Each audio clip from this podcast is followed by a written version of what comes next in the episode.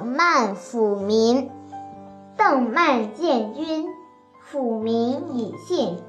莫敖未行，楚师败阵。春秋时，楚国国君熊通的夫人名叫邓曼，邓曼很有见识。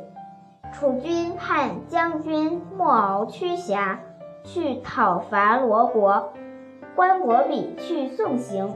回来的时候，关伯比就对驾车的人说：“我看莫敖驱侠这次出去一定是打败仗的，因为他走的时候把脚脚尖举得很高，这样就可以知道他的傲气是很盛的。”可是心上却欠些沉稳了。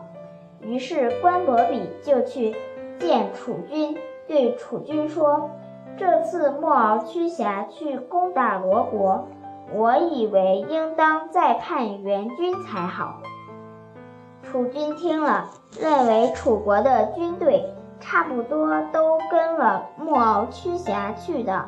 并且觉得莫敖驱侠有相当的把握取胜，于是说：“你太过虑了，这是不必要的。”楚军回到了宫里，就把这番话告诉了邓曼。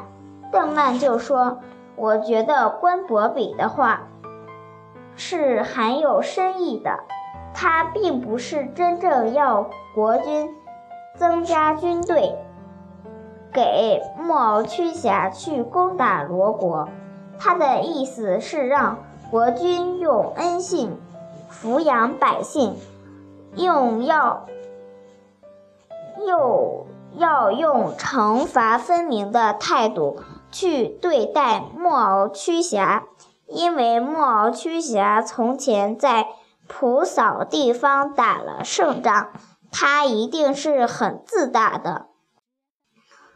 假使不是这样的话，那么难道关伯比真的不晓得楚国的军队完全跟了莫敖驱侠去打罗国吗？楚军听了，恍然大悟，就差了人去追莫敖驱侠回来，可是已经追不上了。果然，莫敖驱侠随后打了一个大败仗。